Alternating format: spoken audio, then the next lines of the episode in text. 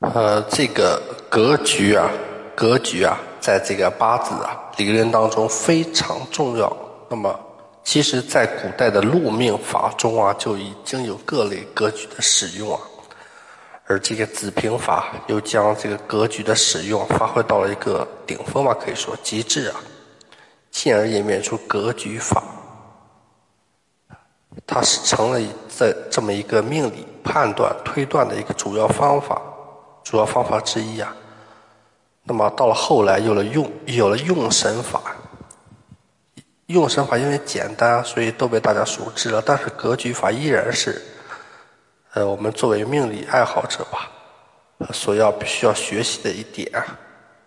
其实啊，在八字中啊，格和局啊，经常同时出现，但是这两者并不是完全相同的一个概念，一个概念。那么。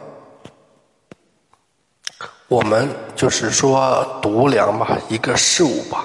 一般来说有两种主要方法，一种就是用这个参照物的标准来衡量。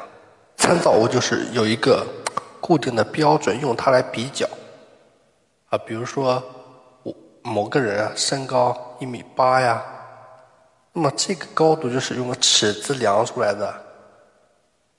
用尺子量出来的，比如说，呃，另一个人身高是一米七五啊，他也是用尺子量出来的。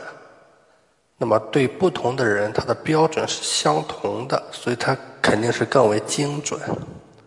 还有一种方法说是什么个人感知啊，比如说，我们说这个张三呀个子很高，这里的很高呀，并不是一个精确的一个答案。也没有一个统一的标准，它是在不同眼里很高，可能完全不一样，但它仍然是一个非常通用的判断标准，对吧？那么在八字当中也是如此，格是一个有参照物的这种衡量标准，而局则是这种感性的判断标准。一般来说呀。那么，只有格局法中明确提出的正格和外格才是格呀，因为这些格的入格条件啊，就是已经被这个，对吧？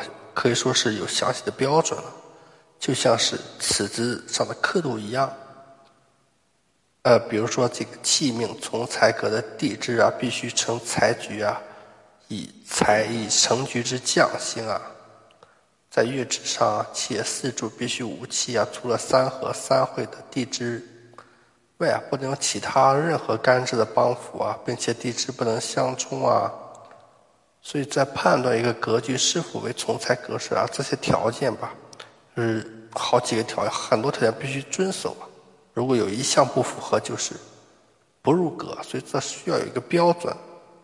但是如果因为这种严格入格的条件的，是大部分肯定是不入格，在这种情况下，啊，对吧？清代后来的命理师啊，就把格局的入格条件放宽了。比如说四柱只要四柱五气啊，财气旺，就将它对吧，类这个归类到从财格里面。这里啊，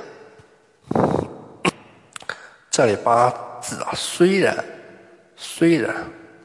它有具备某些从财格的特点，比如说个性上，但是啊，却这个无从财格的富贵啊，富贵啊，所以在使用时啊，反而就比较范围比较大了。